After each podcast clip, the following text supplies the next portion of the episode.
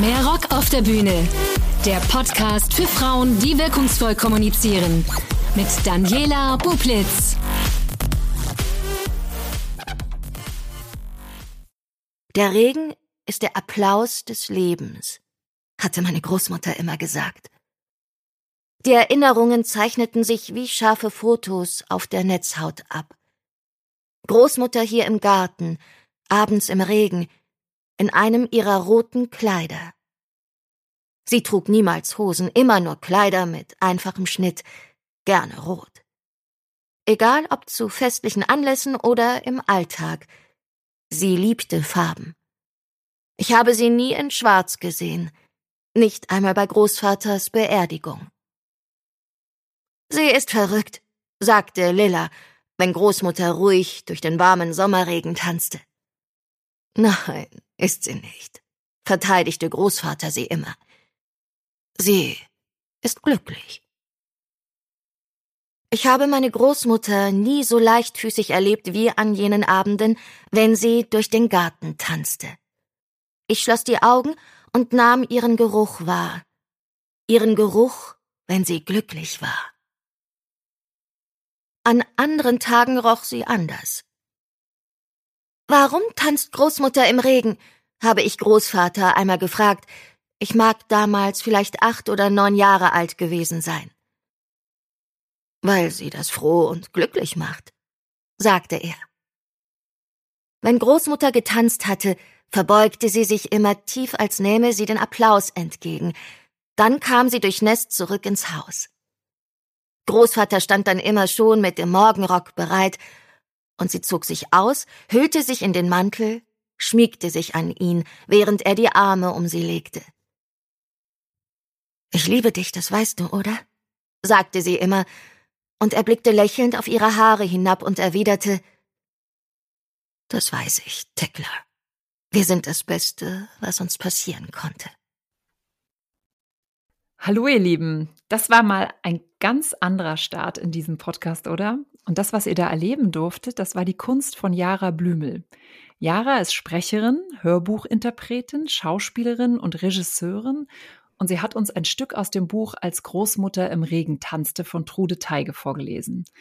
Und damit hat sie euch eigentlich direkt gezeigt, was sie kann, nämlich sich in Figuren reinfühlen und reindenken und Menschen mit ihrer Kunst und ihrem Handwerk mitreißen. Und das ist ja letztlich das, was wir, die wir auf beruflichen Bühnen stehen, auch irgendwie können wollen. Und deswegen habe ich gedacht, lade ich sie ein, wir wollen von ihr lernen. Deswegen willkommen bei Mehr Rock auf der Bühne, willkommen Jara Blümel. Hallo Daniela, ja, vielen Dank für die Einladung. Schön, dass wir uns hier im Podcast versammeln können und schön, dass wir direkt mal deinen Text hören konnten oder dich in Aktion erleben konnten. Du hast uns dieses Stück rausgesucht. Kannst du mal sagen, warum du genau das ausgewählt hast? Witzigerweise habe ich das Buch auch vor einigen Monaten gelesen und war total begeistert. Warum hast du das ausgesucht? Ja, das ist eine sehr, sehr bewegende Geschichte über mehrere Generationen. Hier gibt es so eine weibliche Generationsfolge, ähm, ja, die Kraft, aber auch Leid transportiert. Und mm, ja, dieses weibliche Erbe steht so im Mittelpunkt. Die Juni, die Enkelin, ist den Geheimnissen der Mutter und der Großmutter auf der Spur. Und äh, ja, ich habe auch hier in dem Buch wirklich mich gespiegelt gesehen, weil ich selber auch seit äh, ich denken kann auf der Spur der Geheimnisse meiner Mutter und meiner Großmutter bin. Und daher ist dieses Buch mir ein ja ganz besonderes, liegt mir sehr besonders am Herzen. Ja, sehr schön. Jetzt ist es ja so, dass Menschen, die in der Kunst arbeiten, oftmals viele Persönlichkeiten, kann man ja schon fast sagen, sind. Ich habe eben aufgelistet, du bist Sprecherin, Hörbuchinterpretin, Schauspielerin, Regisseurin. Das sind ja so viele Rollen in einer Frau. Kannst du mal erzählen, was so deine Ausbildung war, was du aktuell mehr machst als vielleicht anderes, dass sich die Menschen, die jetzt zuhören, nochmal ein besseres Bild von Jara Blümel machen können? Ja, ähm, und hast du erwähnt, dass ich die Mutter von zwei bezaubernden Töchtern bin? Habe ich nicht gemacht. du bist auch noch Mutter von zwei bezaubernden Töchtern. ja, ich finde das, glaube ich, ganz wichtig, weil du ja hier auch äh, so einen Podcast äh, startest über das Erstarken der Frauen. Und ähm, ich finde das wichtig, sich auch immer zu vergegenwärtigen, ähm, was es heißt, stark zu sein, auch wenn man Kinder hat, Mutter ist. Und ähm, ja, also, also ich habe all das gemacht und mache ich. Ähm, ich komme von der Bühne, ich habe schon von klein auf immer getanzt, hatte diesen inneren starken Willen, äh, mich dem Ausdruck zu widmen und ähm, kam dann aber auch recht schnell äh, in so Studios und habe die Arbeit vor dem Mikrofon auch lieben gelernt. Jetzt gerade die letzten 13, 14 Jahre kam dieses Genre Hörbuch zu mir, also diese Arbeit als Hörbuchsprecherin, was ich großartig äh, als großartige Chance empfand, weil ich ja auf der Bühne immer nach Geschichten geguckt habe. Ich wollte Geschichten erleben, erzählen. Durch diese vielen Geschichten, die mir da gegeben werden, darf ich ja äh, in den Genuss kommen, sehr, sehr viele Leben zu leben. Und das setzt sich in so einem Hörbuchstudio fort. Also wenn ich dann in diese Geschichten eintauchen darf, passiert irgendwie Magie und äh, über diese Fantasie. Und dann, ja, darf ich die verschiedensten Frauenfiguren spielen, aber was eben einzigartig im Hörbuchbereich ist, dann natürlich auch die männlichen Perspektiven erfahren. Also ich darf unglaublich, äh, ich darf einmal äh, körperlich alles tun, fliegen, schwimmen, äh, Tiefseetauchen, aber ich kann eben, ich bin äh, allmächtig, äh, der ein Gott, dann wieder ein Teufel, ein Drache. Also es ist ja fulminant, in wie viele Dinge ich schlüpfen darf. Hm. Siehst du dich mehr als Künstlerin oder mehr als Handwerkerin?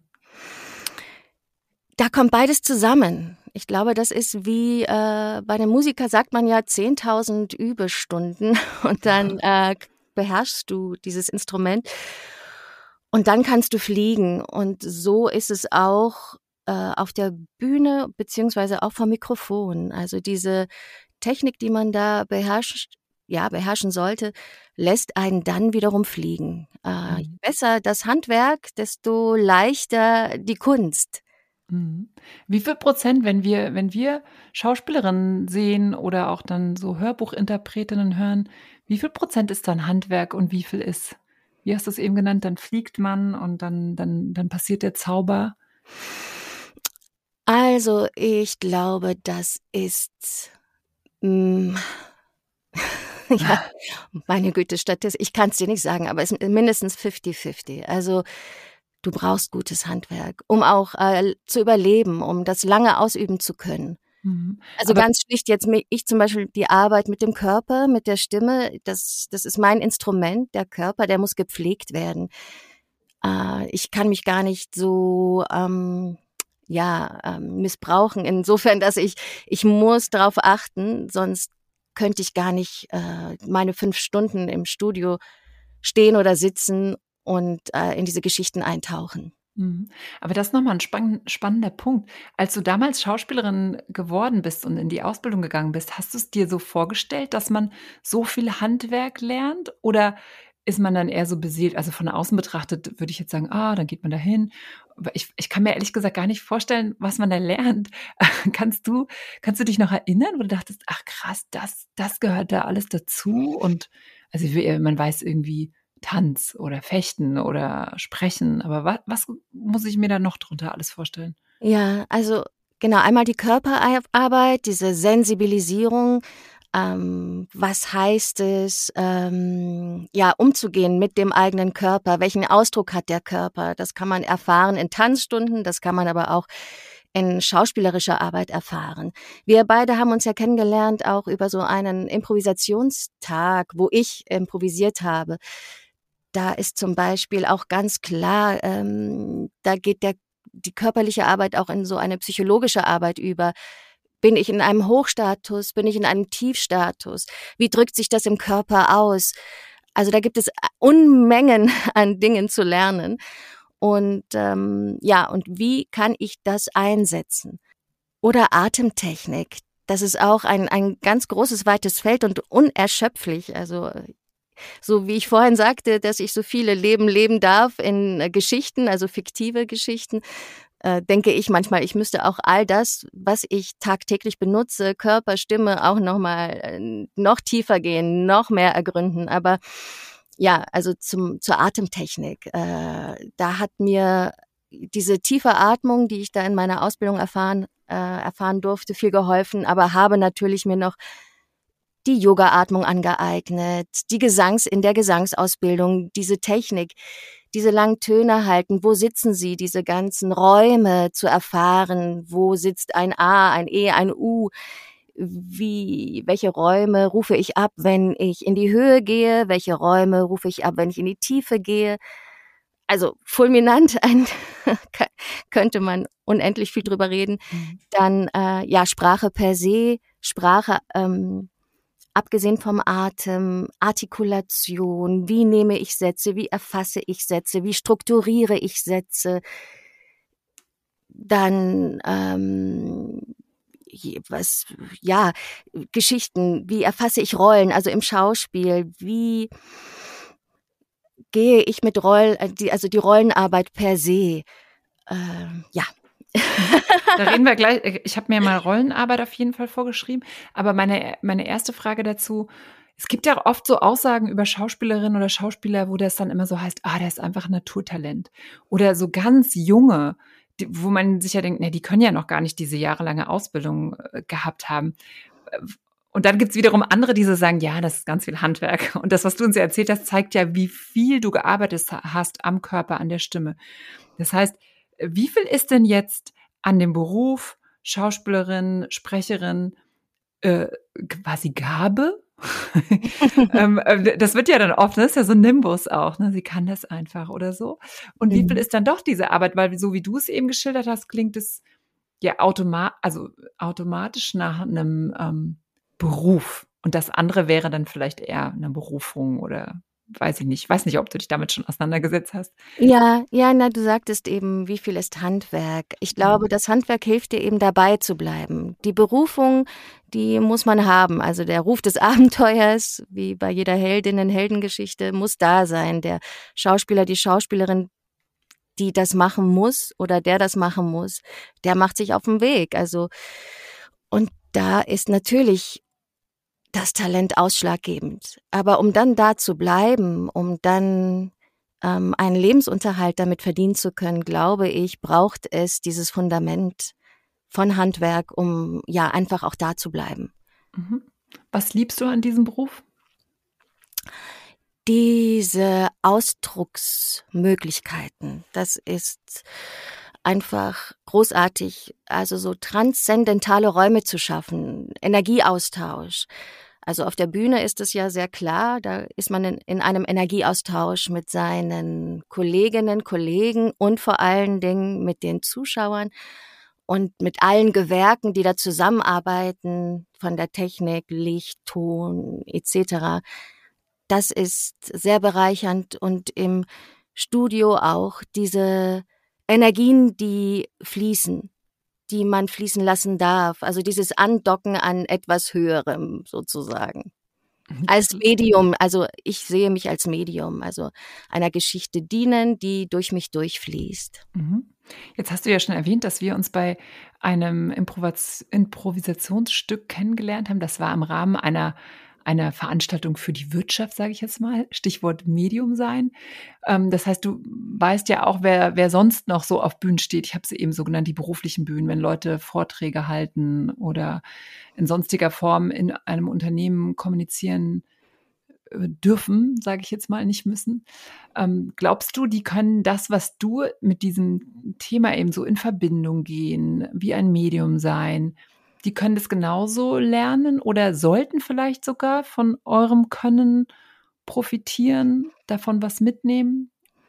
Ja, auf jeden Fall. Also diese, Fra diese Fragen sich zu stellen, sollte jeder. Hm, das ist äh, nach was suche ich, also in jeglichem Job ähm, und wie kann ich meine Inhalte weitergeben und sie verständlich weitergeben da ist jede Arbeit an der Stimme, an der eigenen Stimme, am eigenen Körper, an ähm, zum Beispiel, wo wir uns kennenlernten, äh, Improvisation, Theatersport, äh, eine ganz tolle Möglichkeit, in eine Reflexion zu gehen, eine Selbstreflexion zu gehen. Und die wird wiederum äh, so viel auslösen, dass man bestimmt, bestimmte Inhalte neu und anders transportieren kann. Also äh, Sender-Empfänger, sich darüber klar zu sein. Mhm. Spannend, dass du eben gesagt hast, Theatersport. ja, das ist ein ganz tolles Tool. Das ist jetzt mittlerweile, ich durfte das in den 2000ern kennenlernen. Das ist jetzt schon länger her. Und aber mittlerweile hat jede Stadt äh, so tolle Gruppen, freie Gruppen auch. Und äh, es gibt Workshops, äh, also Möglichkeiten, da in diese Welt mal einzutauchen. Oder es gibt auch äh, Unternehmenstheater, also dass man sich so da könnte eine Firmenchefin, ein Firmenchef sowas durchaus mal für die Angestellten buchen, um mm, ja zu gucken, was geht da noch so. Mhm. Und tatsächlich, was ich so beeindruckend fand bei diesem Improvisationstheater war, dass ihr das so organisiert habt, dass man euch zurufen konnte, in was für einer Stimmung, was für eine Rolle ihr umsetzen sollt. Und dann hast du das gemacht. Und so kam ich auch darauf, dich in den Podcast einzuladen, weil ich dachte, ah krass, du wusstest ja nicht, was kommen wird. Und trotzdem wusstest du, wie, äh, wie ist ein schlecht gelaunter Chef, sage ich jetzt mal, oder wie ist eine ähm, junge Assistentin oder wie auch immer. Und dann hast du das umgesetzt und sofort gewusst, ah, was muss ich machen, so dass es auch bei mir ankam. Und jetzt wird's ja spannend für die Hörerinnen, die das vielleicht auch für ihren Beruf nutzen wollen. Du hast vorhin auch so diesen Begriff Rollenarbeit äh, benutzt. Wie schaffe ich das mir also ich habe mir dann so vorgestellt, du fühlst dich ja wahrscheinlich auch nicht immer großartig oder bestens gelaunt oder wie ich weiß nicht, was du für eine Rolle spielst, die Königin. Und dann musst du ja aber irgendwie reinkommen. Kannst du uns das mal oder präsentieren und diese Energie dann darstellen, obwohl du ja vielleicht selber noch gar nicht in dieser Königin-Energie bist. Kannst du uns da vielleicht ein paar Tipps geben, wie man das schafft, in so eine Rolle reinzukommen, obwohl ich vielleicht gerade total gestresst bin, aus dem Meeting komme und dann ist aber so, das ist mir so aufgefallen bei dir. Jetzt ja. muss man wissen, du bist eine kleine blonde Frau und wenn man dann so sagt, mach mal Königin, dann machst du Königin und dann macht es so Bäm. Mhm. Und ähm, das finde ich ganz spannend. Kannst du da was mitgeben, wie man das schafft? Ja, so kleine Tipps. Ähm, auf jeden Fall, also ganz, ganz entscheidend ist immer die Atmung. Das mal vorweg. Also da sollte sich jeder mal auseinandersetzen mit der eigenen Atmung, ob die wirklich bis ganz nach unten geht, in den Beckenboden, sagen wir mal Schließmuskeln hier ganz unten, ähm, dass man sich so richtig auffüllen kann und satt atmen kann. Und das macht schon mal ganz viel mit einem. Dann ist die körperliche Arbeit ganz, ganz spannend. Ähm, ja, eine Königin, wie, äh, wie ist die? Die wird ähm, auf jeden Fall aufrecht stehen. Ähm, die Fontanelle, also oben der Kopf, also mit einem aufrechten Kopf, also über die Äußig Äußerlichkeiten, über den Körper kann man gehen zum Beispiel, um eine Haltung einzunehmen. Und diese äußere Haltung kann zur inneren Haltung werden. So wenn, wie du das jetzt gerade geschildert hast, an diesem Tag, wo wir uns da begegnet sind, ähm, konnte ich praktisch auf Zuruf diese verschiedenen Figuren ähm, abrufen, weil ich natürlich auch irgendeine Art von diesen Personen schon mal auch gespielt habe, also mir schon auch in den Körper genommen habe. Und dann gehe ich über diese Körperarbeit, über dieses, komme ich in ein Gefühl und mit diesem Gefühl kann ich wiederum diese Rolle belegen. Also das bedingt sich alles gegenseitig. Und für ähm, die Hörerinnen äh, kann ich ganz klar sagen, man kann einfach jeden Tag, man kann die Leute beobachten äh, und auch gucken, ah, okay, was macht die? Jetzt jemand zum Beispiel, der mich fasziniert äh, was macht diese Person? Und dann, ah ja, okay, die Schultern sind so, das Kind, also wirklich sich diese Merkmale aufrufen und selber mal umsetzen. Und das ist natürlich aber in einem Workshop und mit Anleitung immer leichter, sonst ist man da auch oftmals verloren. Ähm, ja, zum Beispiel. Und bei der, du hast gerade Atmung erwähnt, machst du jeden Tag Atemübungen? Also als junge Frau hat mich das jetzt auch nicht so interessiert, aber jede junge Frau, die jetzt hier zuhören sollte, Es ist der Schlüssel. Keiner kann mit Atmung Geld verdienen. Deswegen ähm, ist das irgendwie Gerät, das so ins Hintertreffen. Äh, macht euch über eure Atmung bewusst. Also diese Atmung, die Anbindung, ja, natürlich. Also auch äh, wer zum Beispiel jetzt so eintaucht in die Meditation, das äh, wird ja mehr und mehr, äh, kommt ja mehr und mehr in der Breite unserer Gesellschaft an, was ich wunderbar finde. Da ist ja auch äh, diese, dieser Fokus auf die Atmung gelegt. Und ähm, ja, so ein bisschen Feueratmung zum Beispiel äh, kann energetisieren. Oder äh, jetzt konkret, wenn du zum Beispiel moderieren müsstest, äh, in diese tiefe Atmung gehen, aber gleichzeitig körperlich so wie so ein Gorilla auf die Brust schlagen, äh, hat eben auch eine Konsequenz, weil du äh, eine, eine körperliche Haltung einnimmst. Mhm. Ja, das hört man ja öfter mal, dann denkt man immer, äh, ja, das kann ich nicht machen, wie ein Gorilla auf die Brust schlagen. Aber wahrscheinlich, also macht ihr sowas, vor, bevor ihr auf die Bühne geht, um dich ja, in so einen Zustand zu bringen? Äh, jeder hat da seine eigenen Tricks und Kniffe, aber zum Beispiel in einer, im Theaterbereich hat es mehr und mehr jetzt auch, findet dieses Gemeinsame statt, also in der Gruppe sich an die Hand nehmen und Affirmationen mhm. ähm, gemeinsam formulieren. Ja klar, für dieses Gruppengefüge, für das Gruppengefühl. Also so ein Ritual. Rituale sind ganz, mhm. ganz wichtig. Ja, das liebe ich auch total, wenn man das macht. Dann hast du eben erwähnt, das fand ich mega toll, weil es auch meine Überzeugung, innere Haltung wird zur äußeren Haltung. Und es gibt ja auch Rhetor oder, oder Körpersprache Trainer, da ist das, da fängt das ja quasi an, eher so am Außen, ne? Wie stehe ich, wie halte ich meine Hände? Und ich sage immer, äh, das kommt eigentlich von innen. Also wenn ich davon, wenn ich daran glaube, dann oder ähm, ich eine gewisse Botschaft habe, dann überträgt sich das automatisch auf meine Körperhaltung. Wie siehst du das? Muss ich erst an meiner, an meinem Inneren arbeiten, um eine Rolle richtig gut darzustellen? Oder fließt alles zusammen? Also was ist zuerst?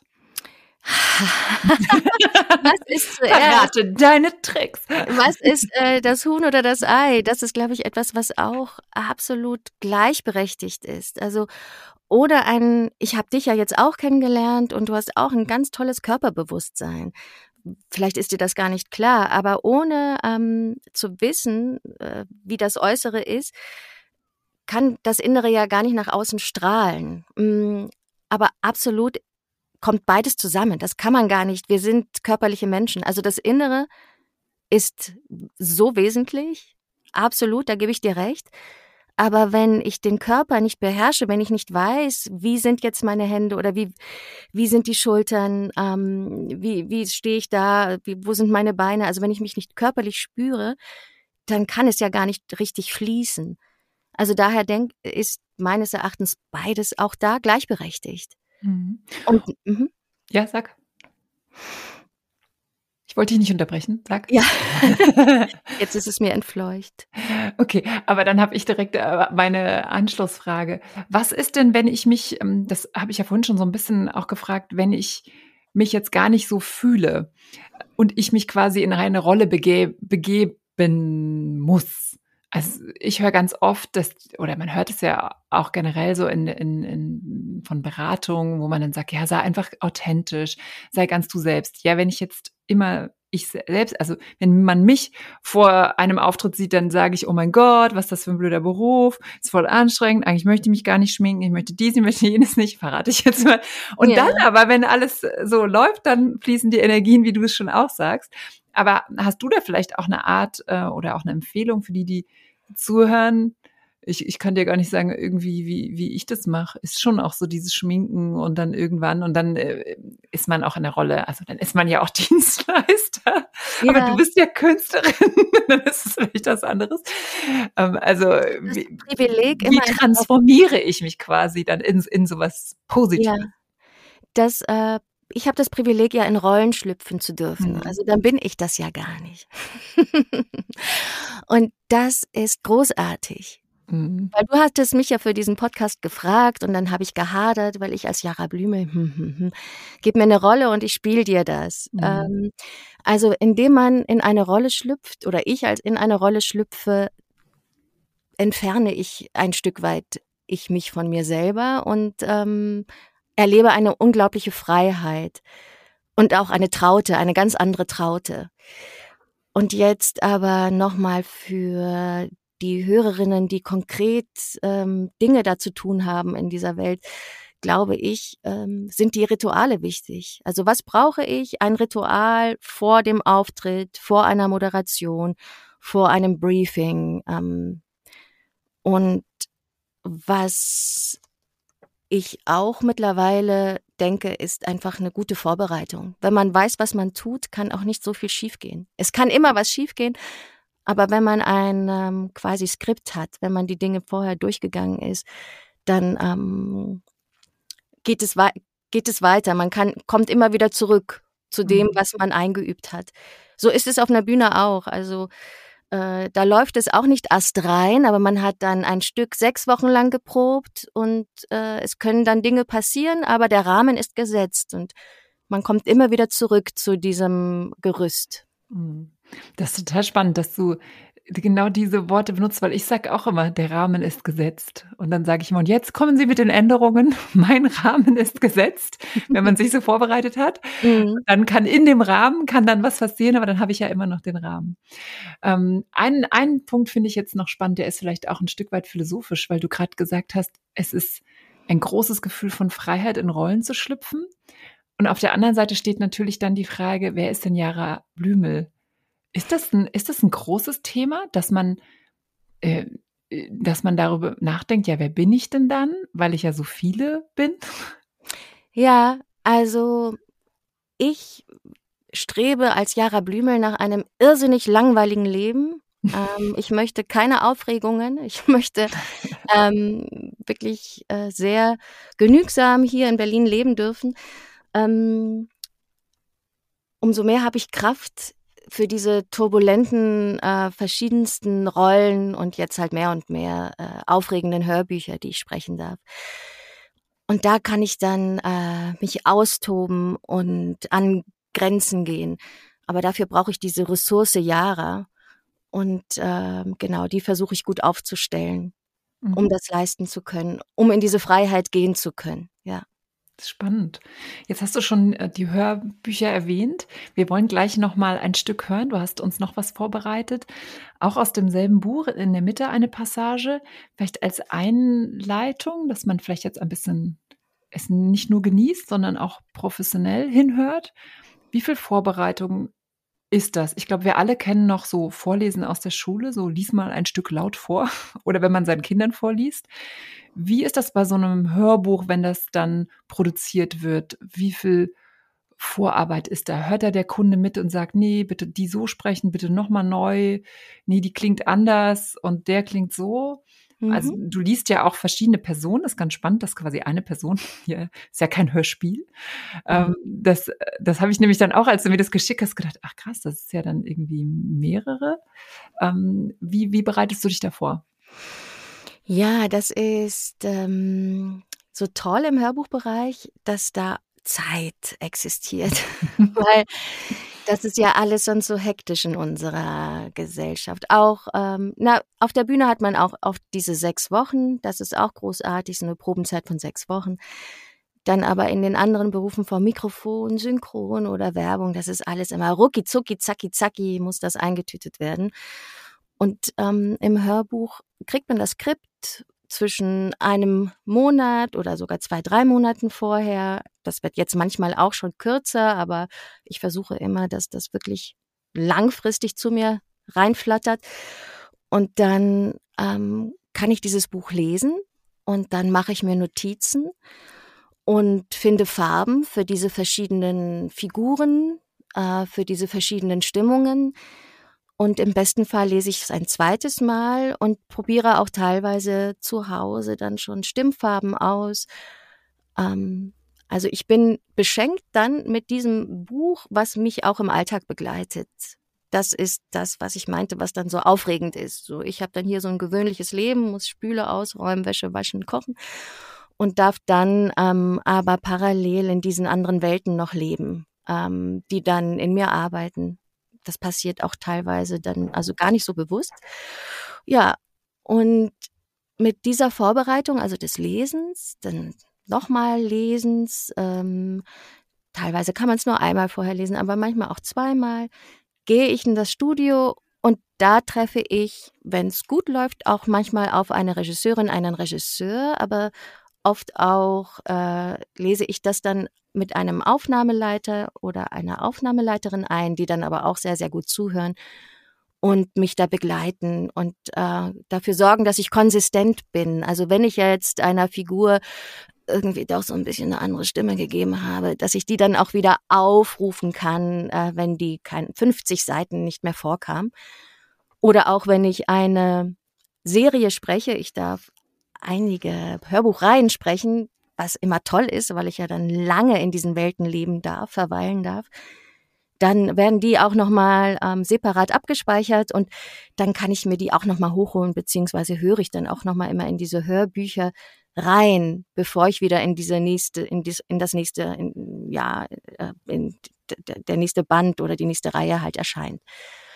Ähm, und genau, Recherche, ich liebe das. Ich, das, ich darf so viel lernen, weil jedes Buch birgt ein, ein, ein eigenes Universum. Also ich bin dann Fachmännin, Fachfrau äh, für bestimmte Bereiche kurzfristig, weil ich halt dann in diese Welten eintauche. Ähm, und da recherchiere ich dann auch sehr, sehr gerne, weil ich ähm, meine, wenn man weiß, von was man, also die Dinge wirklich kennt, kann man sie anders transportieren, als wenn man sie nur oberflächlich ähm, benennt, sondern wenn man sie wirklich weiß, aha, äh, ja, jetzt fällt mir direkt ein, ich habe halt so eine Krimi-Reihe und dann äh, kommt eine bestimmte Revolver vor und wenn ich aber in meiner Vorstellung dann auch den richtig abrufen kann, äh, weil ich den recherchiert, also diese, dieses Fabrikat recherchiert habe, dann ähm, hat das eine andere Kraft, als wenn mhm. ich das jetzt nur so weglese. Genau. Und was, äh, das klingt super intensiv. Was ist intensiver, auf einer Bühne stehen mit dem ganzen Körper oder eben dann die Stimme schenken einem Buch? Ich empfinde beides auch da äh, gleichwertig. Also ich kann da gar keine ähm, Unterscheidung treffen. Als junge Frau als ich so Anfang, Mitte 20 war, da gab's für mich nur die Bühne, dass sich verausgaben, das Schwitzen, bis in die, äh, also bis in die Poren sich spüren, nicht mehr können. Ähm, das ist jetzt in einem Hörbuchstudio ja nicht möglich, dass man sich körperlich so verausgabt, weil man muss ja recht still sitzen oder stehen. Ich stehe mittlerweile, mh, mm, weil sich ja alles sonst äh, überträgt, die Bewegungen und und und so. Äh, Daher fällt das Schwitzen im Studio weg, außer es ist Hochsommer und das Studio hat äh, ist stickig und heiß.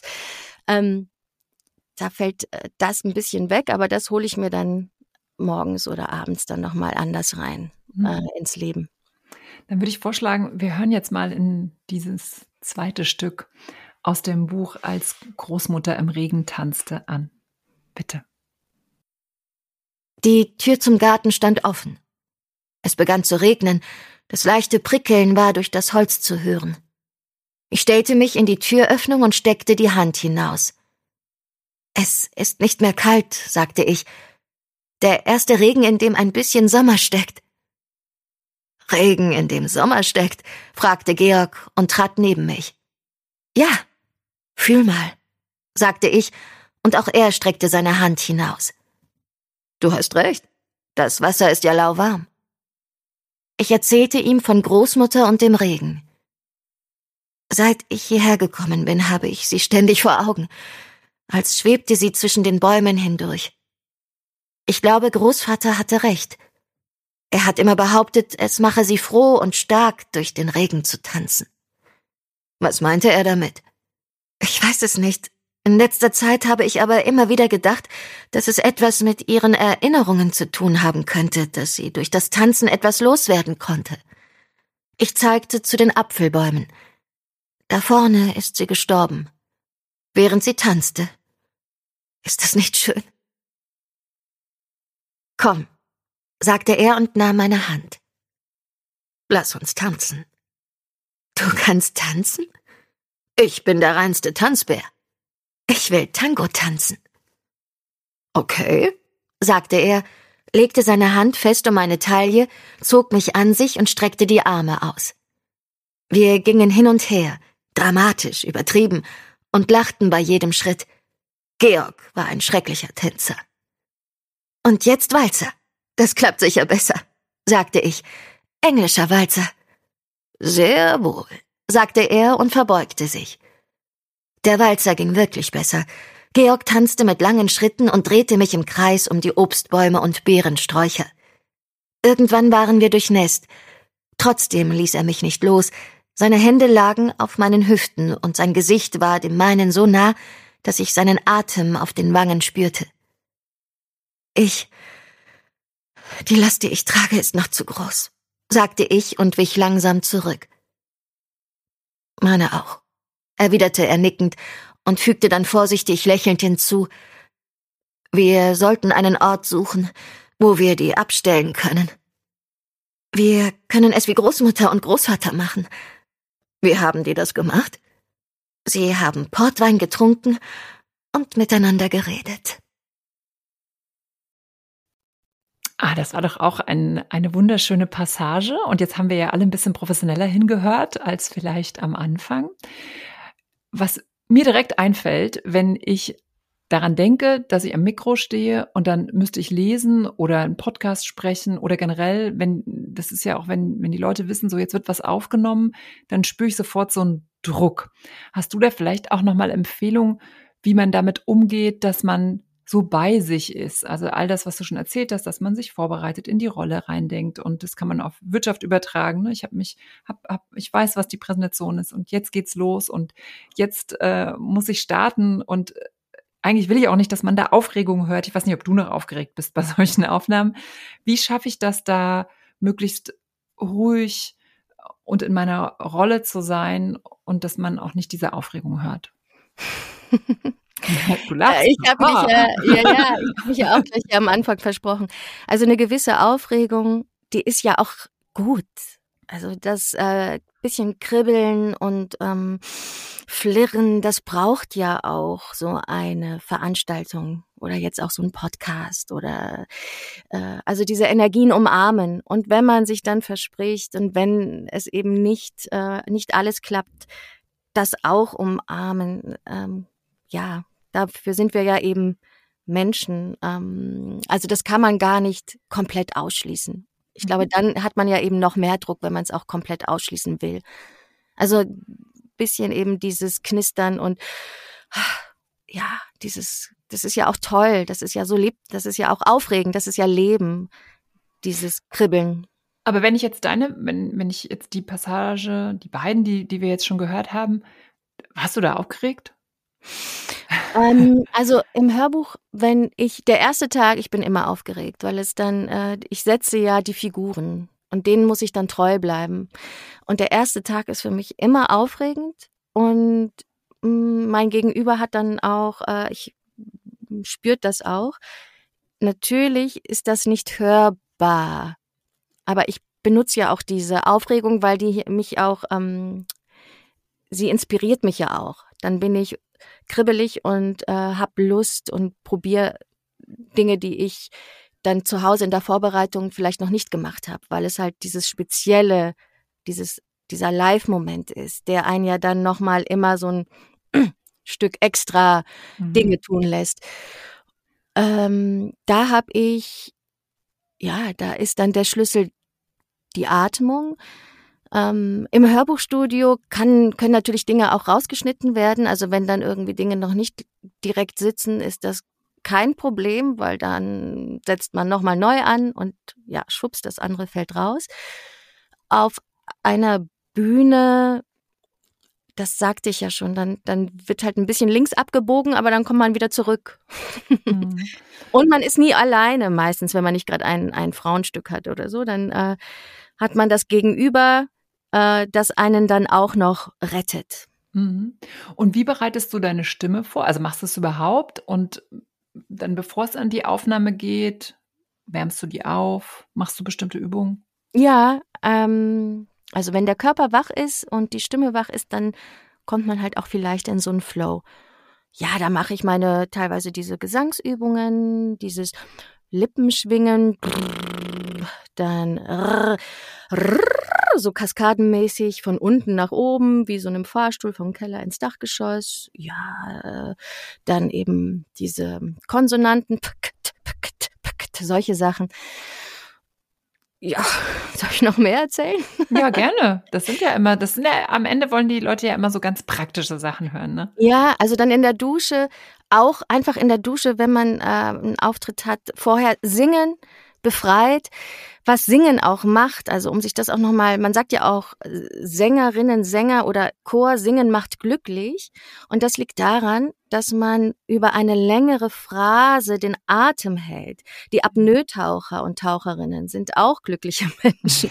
ähm, das hat tatsächlich auch hier wieder mit dem Atem zu tun, dass man äh, da eine, den kontrolliert über einen längeren Zeitraum über einen Melodiebogen hält. Das nochmal so zum Bewusstwerden zur, zur Atmung. Und das kann man eben trainieren, indem man singt, äh, lauthals mitsingt in der Dusche. Und dann aber eben genau diese äh, Konsonanten, was ich vorhin gemacht habe, dass man die abruft, dann, dass man die Sprache schön nach vorne holt, ähm, eben also das kann man überall mal auch kurz in der Toilette machen, finde ich, ja. Mhm. Und ähm, wie ist das, wenn man dann in so einer angespannten Situation war, dann muss man ja auch wieder so ein bisschen Energielevel runter. Wie gehst du damit um oder hast du da auch Tipps, wie du dann, du hast ja schon gesagt, du musst ja lange durchhalten auch. Ähm, was, was machst du, um dann zu entspannen? Ähm, jetzt in meiner Arbeit gerade versuche ich ja, ähm, dass ich einfach die Spannung, dass so eine große Entspannung gar nicht sein muss, weil ich in dieser Aufrichtung bleibe. Also ich lasse es einfach fließen. also, ähm, dass man durch eine gewisse Körperhaltung auch die Energien fließen lassen kann. Es gibt ja hier als Baby kommt man auf die Welt und hat noch dieses, diese Fontanelle, die noch nicht geschlossen ist. Ähm, und das mhm. schließt sich dann. Das finde ich immer ganz interessant, wenn man denkt, da ist man aufgehängt und ein Energiestrahl geht durch einen durch und durch den Beckenboden hindurch bis in den Erdboden und dass man einfach einmal so komplett ähm, angeschlossen ist, nach oben in den Himmel und nach unten ähm, ins Erdinnere und darüber hinaus. Und in dieser Aufrichtung ähm, kann man agieren und dann hat man sehr, sehr lange ganz, ganz viel Kraft. Und wenn das dann vorbei ist, ähm, dann meinst du, wenn so eine Erschöpfung kommt, mhm. viel trinken und gutes Essen. Aber tatsächlich finde ich das jetzt mit diesem Energiestrahl, äh, versetzt du dich da rein? Also ist das jetzt schon verinnerlicht bei dir oder machst du dann morgens empfängst du diesen Lichtstrahl morgens. Und das fand ich jetzt, ich habe jetzt, während du das erzählt hast, die Augen geschlossen und konnte das gut nachempfinden. Und dann habe ich tatsächlich dich gesehen und gedacht, ja klar, die lässt den Strahl durch sich. Deswegen leuchtet sie so. Ah, jetzt ohne Quatsch. Also das meine ich jetzt wirklich ernst. Mhm. Du leuchtest ja so ein bisschen. Und jetzt habe ich gedacht, ach, das ist ihr Geheimnis. Jetzt haben wir 39 Minuten gebraucht, dass ich jetzt dein Geheimnis kenne. Du empfängst Licht. Nein, aber jetzt ohne Quatsch quasi. Ähm, ist es das? Also machst du das wirklich? Also ist das, weil ich weiß nicht, wie man diese Art von Arbeit nennt, aber ich fand das jetzt wirklich richtig gut. Ja, und das ist äh, gar nichts Abgehobenes, Spirituelles. Das ist einfach, das ist ganz knallharte äh, Körperarbeit. Also das ist eine Aufrichtung, mit der man arbeitet. Und dadurch, dass ähm, im Gesang, also diese Stimmlippen nicht sichtbar sind, arbeitet ja man äh, viel mit Vorstellungskraft. Und diese inneren Bilder, du hast ja auch von innerer Haltung vorhin gesprochen, mhm. natürlich genau, die ähm, ermöglichen dann diese äußere Haltung. Ähm, gleichzeitig meinte ich ja auch, die äußere Haltung muss auch eingeübt werden. Aber ja, diese Anbindung ähm, was man, du hast jetzt von Licht gesprochen, genau, ich habe einfach nur so, so, ja. Strahl, ja, hast du gesagt. Strahl, stimmt, ein Strahl. Ja, für eine, vielleicht ist es für jemanden Licht, für andere ist es einfach nur, ja, wirklich so ein, ein Band, das einen aufrecht hält. Und das kann man im Stehen äh, natürlich leichter mh, mm, sich hervorzaubern, aber im Sitzen auch. Also auch im Sitzen vor einem, auf einem vor einem Laptop, vor seinem Schreibtisch geht das auch. Mhm. Und ist das dann sowas, was ihr in der Schauspielschule bei deinen verschiedenen Ausbildungen du da gelernt hast? Oder ist das eher was, was du dir angelesen hast oder durch Austausch mit Kolleginnen oder wo, woher hast mhm. du das? Also man lernt so viel in dieser Ausbildung, da ist man geflasht und äh, ach, das ist, das beutelt ein und, und man kann das gar nicht irgendwie richtig alles sofort verorten.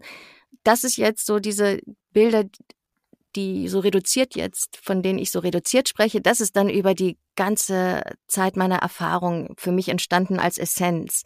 Wie kann ich eben das so, äh, diesen Ausdruck über so eine lange Zeit abrufen? Und letztendlich hatte ich auch schon Hexenschüsse etc. Mhm. Und äh, wie komme ich da raus? Also ich bin natürlich auch nicht gefeit vor all diesen Dingen, weil das Leben ist das Leben und ähm, man hat genau ich auch kleine Kinder, jetzt sind sie größer. Äh, es verlangt von einem viel, auch körperlich. Und wie kriege ich aber immer wieder, wie kriege ich mich wieder äh, zusammen, mh, hm, dass ich das dann, dass ich da wieder in meine Balance komme. Und dann ist das zum Beispiel ein Bild, eine Essenz eines Bildes für mich, mhm. um ähm, genau diese Kraft, das äh, fließen zu lassen. Mhm. Ein super guter Punkt. Also finde ich richtig toll. Und wo du gerade auch erwähnt hast mit dem ah, kleine Kinder äh, und, und klar, die werden dann älter, aber jeder weiß ja, Kinder können einem Energie geben, aber sie können sie auch nehmen. Und ähm, dieser Schauspiel Job, Sprecherin sein. Du hast ja, hast ja eben jetzt über die Zeit erzählt, wie wichtig das ist, sich da zusammenzuhalten. Ähm, und jetzt war das früher sicherlich noch eine andere Zeit, als man noch weniger sich die Arbeit aufgeteilt hat. Jetzt läuft es vielleicht schon bei den Jüngeren ein, ein bisschen mehr verteilt, aber ähm, siehst du das schon so, dass Schauspielerinnen, die Kinder haben, dann Energie fehlt und die sich weniger sich auf sich fokussieren können oder funktioniert es in diesem Beruf überhaupt, ähm, Kinder zu haben und für die da zu sein und gleichzeitig in diese Rollen. Also du hast das jetzt als was sehr Positives von wegen und dann kann, ne, dann habe ich abgewaschen und dann kann ich in die Rolle. Und jeder weiß ja aber, oder die Frauen, die jetzt zuhören und Kinder haben, die wissen ja schon auch, dass man so, oh Gott, ne, dann muss man erstmal die Tür zumachen und sich denken, okay, so irgendwie ja. jetzt mal mich wieder irgendwie in dieses andere beamen. Und ich denke, frage mich dann manchmal, ob das für Männer einfacher ist, die Tür zuzumachen. Oder die waren vielleicht auch gar nicht in äh, dieser Energie verlustig, weil sie sie nicht so weil sie sich da nicht so reingeworfen haben. Ich weiß, ich habe die mhm. Frage jetzt nicht sauber formuliert, aber vielleicht greifst du den Faden auf ja, irgendwie. Ja, ich glaube, wir haben uns ja auch unterhalten, ähm, mhm. dass es darum geht, äh, auch Geschichten, welche Geschichten existieren und das ähm, im, in Bezug auf die Rolle der Frau und welche Geschichten müssen noch geschrieben werden. Und diese mhm. Geschichten müssen noch geschrieben werden. Also ich glaube, wir Frauen wissen jetzt mittlerweile schon ganz gut, was wir brauchen, um Kinder haben zu dürfen und auch noch berufstätig zu sein. Jetzt, mm, da kann es nicht genug Geschichten zu geben, um eben das alles zu beleuchten. Also das Geschenk, dass man so viel Liebe erfahren darf, aber auch gleichzeitig wie äh, ernüchternd und ähm, existenzielle Nöte man dann hat, auch mit kleinen Kindern. Ich glaube, das wird ja mehr und mehr benannt. Ich finde, was jetzt spannend ist, dass auch die Geschichten der Väter erzählt werden müssen. Also wir brauchen Geschichten von zugewandten, ähm, anwesenden Vätern. Und da brauchen wir Heldengeschichten. Also die Heldinnengeschichten sowieso mehr und mehr.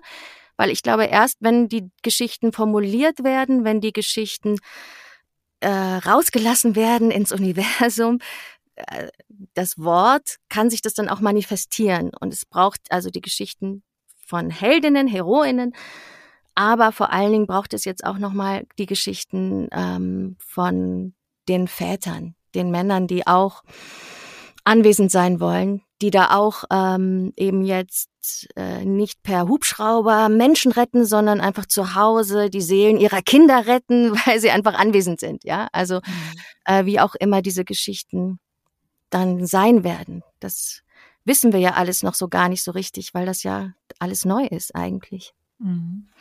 Große Herausforderung auf jeden Fall.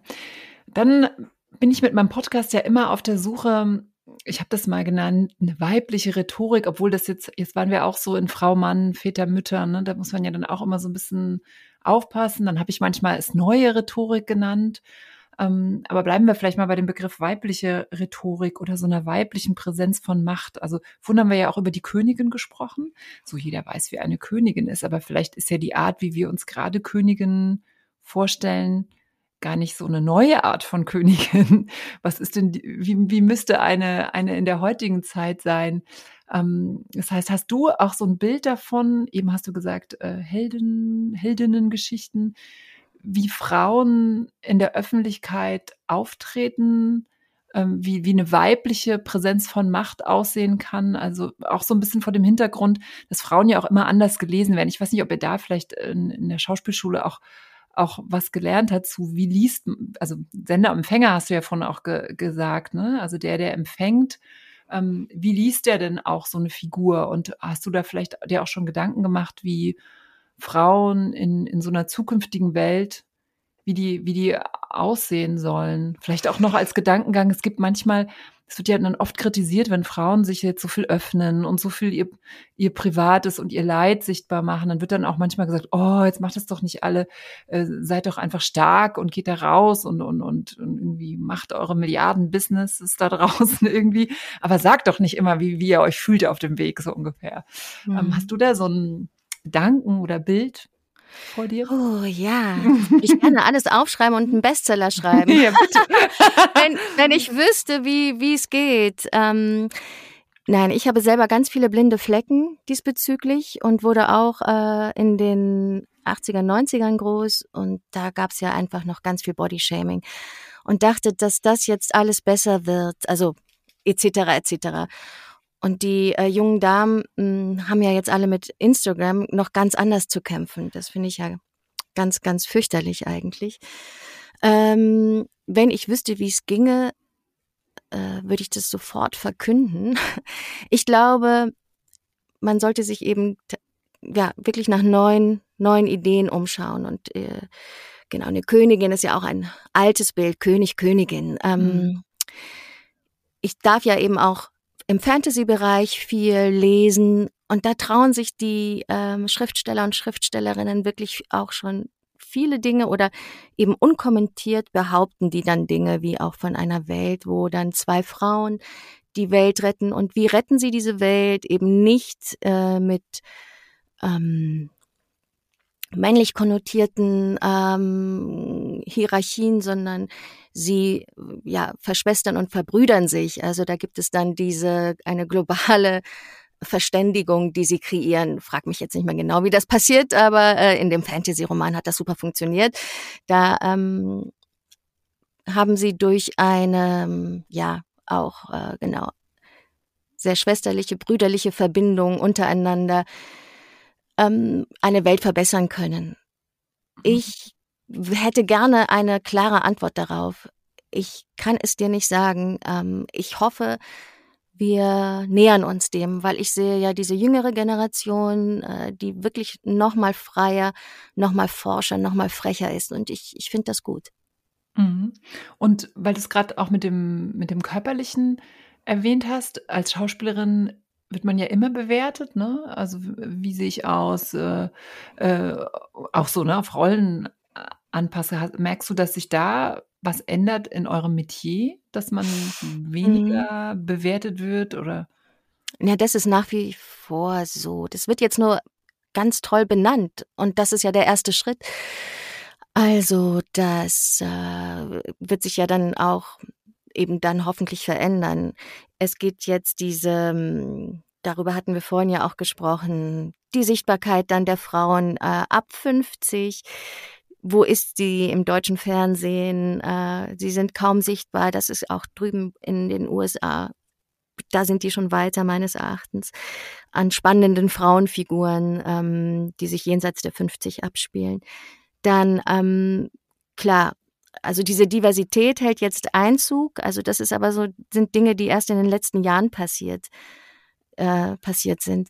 Als ich jetzt so am Anfang war, ähm, genau, lebte ich auch mit den blinden Flecken und hm, habe indirekt dann auch äh, wahrscheinlich profitiert davon, dass ich blond und jetzt halbwegs schlank äh, war, was äh, gar nicht mir bewusst war. Also in welchen welche Strukturen ähm, ich groß geworden bin und die dann natürlich in, auf der Bühne, Film, Fernsehen, ich bin nicht cineastisch. Also ich wurde äh, infiziert mit der, mit dem Theater, mit der Theaterlust. Ich hatte so eine ähm, Begegnung als 16-Jähriger, als 16-Jährige, äh, habe da so ein Theaterstück gesehen von Strindberg, der Totentanz. Und da dachte ich, dieses Stück, äh, was? Das spiegelt ja äh, das Elternhaus wieder. Ähm, Theater kann solche Geschichten erzählen. Daher bin ich einfach so ein Bühnenmensch auch geblieben. Mm. Und aber das lebt natürlich ja auch von äh, Klischees durchweg. Dass jetzt viele Frauen auch männliche äh, Protagonisten spielen dürfen. Also das, das findet mehr und mehr statt. Aber das ist auch nicht so viel. Das darf dann die Katharina Thalbach. Ähm, mhm. Aber das ist auch noch nicht gängig. Und diese starken Frauenfiguren, also es beginnt jetzt. Also zum Beispiel die ähm, Felicia Zeller, das ist eine äh, Dramaturgin, die hat zum Beispiel der Fiskus geschrieben. Die nennt sich, äh, die hat so einen ganz eigenen Namen, wie sie sich nennt. Die hat mehr und mehr entwickelt, die solche ganz skurrilen, tollen äh, Frauenfiguren, ähm, die auch nicht so Prototypen sind, wie sie früher waren. Also darauf, ja, warten wir alle, beziehungsweise gibt's diese Figuren auch schon mehr und mehr und, und im Theaterbereich ähm, findet, da, findet man wirklich auch ganz, ganz tolle neue äh, Stücke. Aber das, das kann alles immer noch besser werden, natürlich. Mhm. Aber ordentlich Bewegung drin, das ist doch schon mal gut. Wenn du jetzt an, an, an, de, äh, an die junge Jara denkst, was, was hättest du gerne äh, damals schon gewusst, was du heute weißt? ah. Oder darf ah. man so ah. nicht denken? Also. Ja, also ich bin so dankbar für das, was jetzt alles schon möglich ist. Ich habe ja auch vorhin erzählt, ich bin Mutter von zwei Töchtern und ähm, die kriegen das regelmäßig zu hören, was ich alles entdecken durfte auf meiner Reise bisher. Die, die wollen das schon alles gar nicht mehr hören. Ach, wo soll ich anfangen? Ähm, ja, also diese, diese Beziehungsgeflechte. Mhm. Ähm, dass das ja, dass es wir alle durchdrungen sind. Jetzt können wir nochmal anknüpfen an Theatersport von Hoch- und Tiefstatus, dann eben die Psychologie, die hinter allem steckt. Ähm, das, also ich kann das gar nicht reduzieren jetzt auf ein, auf ein, zwei Sätze. Es ist fulminant und ich bin, ähm, freue mich für meine Mädchen, dass die in der jetzigen Zeit aufwachsen dürfen. Aber man kann es, das, was du ja beschrieben hast, ist ja eher ein Werdungsprozess. Das heißt, ähm, können da deine Mädels äh, äh, haben, haben die das einfach oder müssen die nicht genauso oder nicht nur deine Mädels, sondern alle anderen? Muss nicht jeder durch so einen Werdungsprozess, da, da reicht es ja nicht, nur eine Heldinnengeschichte vor mir zu haben. Also ja, das macht wahrscheinlich schon viel aus, positive Beispiele und andere Beispiele um mich rum. Aber muss man nicht auch durch so einen Werdungsprozess? Auf jeden Fall, das müssen wir alle. Aber es gibt gewisse Dinge, die dann schon selbstverständlich sind. Mm, okay. Und das finde ich ist ein anderer Staat. Und das Wissen darum, dass man einfordern darf, also zu wissen, was man fordern darf, was geht. Und dieses Wissen zu haben und dass das einem nicht vorenthalten wird. Und ich glaube, ja, um bei aller Negativität von diesen neuen Social Media Geschichten ist das ja wiederum auch was Tolles, dass dann auch solches Wissen transportiert werden kann. Mhm. Ja, ganz tolle, starke Frauen, die sich da ähm, kundtun. Und am Ende frage ich immer, wie bekommen wir mehr Rock auf die Bühne, mehr Frauen, mehr, mehr Heldinnen-Geschichten? Was muss dafür passieren? Also, Männer. wir brauchen diese tollen Männer. Mehr noch von diesen tollen Männern, die auch darauf Lust haben. Das ist eine tolle Perspektive, weil du nämlich nicht an den Frauen angesetzt hast, sondern gesagt hast, die anderen. Und dann, dann, haben wir mehr Platz. Und du hast es ja eben wunderbar gesagt, äh, die, die Startmöglichkeiten sind andere. Und äh, wenn ich mir bewusst mache, was ich schon für einen guten, guten Ausgangspunkt habe und dann das Licht empfange durch die Volltunnelle und den Beckenboden fließen lasse, das ist der ultimative Tipp schlechthin von dir, dann strahle ich auf allen Bühnen. Liebe, ah. liebe Jara, das hat total viel Spaß gemacht. Es war ein, ein ein bisschen äh, tiefenpsychologisches Gespräch. Ich glaube, jeder hört ja auch immer so ein bisschen was anderes raus. Vielen Dank auch für deine Stücke, die du uns äh, ge gelesen hast aus dem Buch äh, als Geschenk.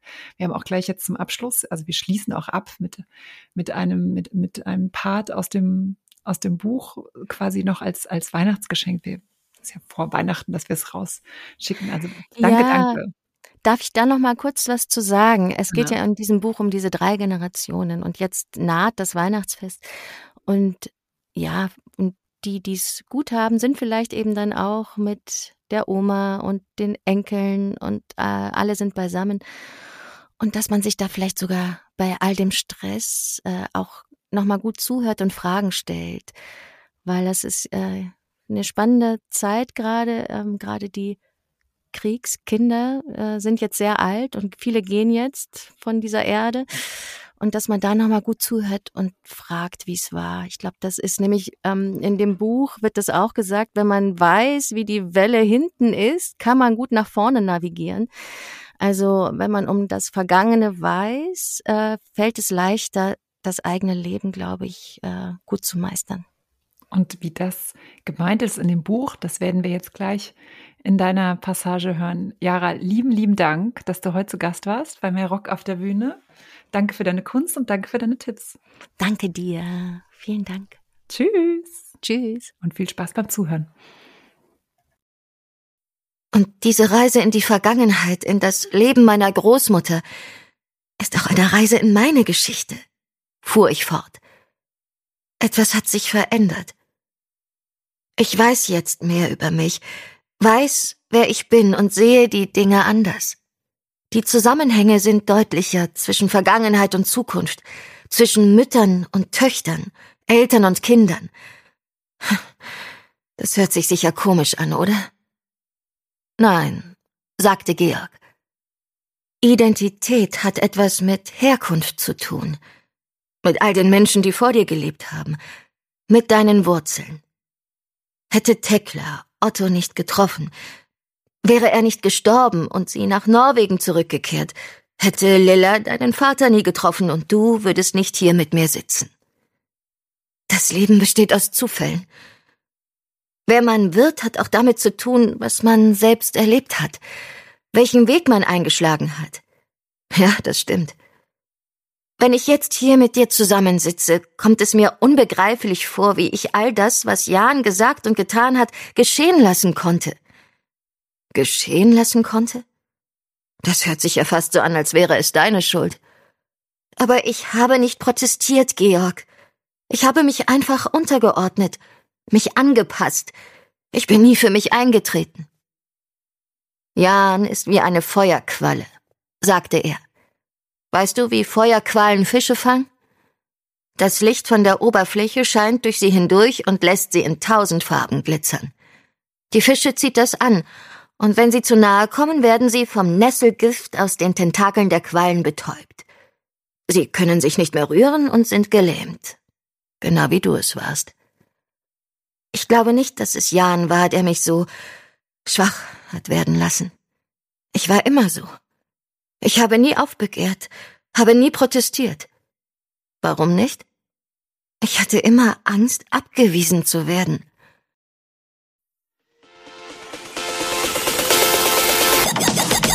Mehr Rock auf der Bühne. Der Podcast für Frauen, die wirkungsvoll kommunizieren.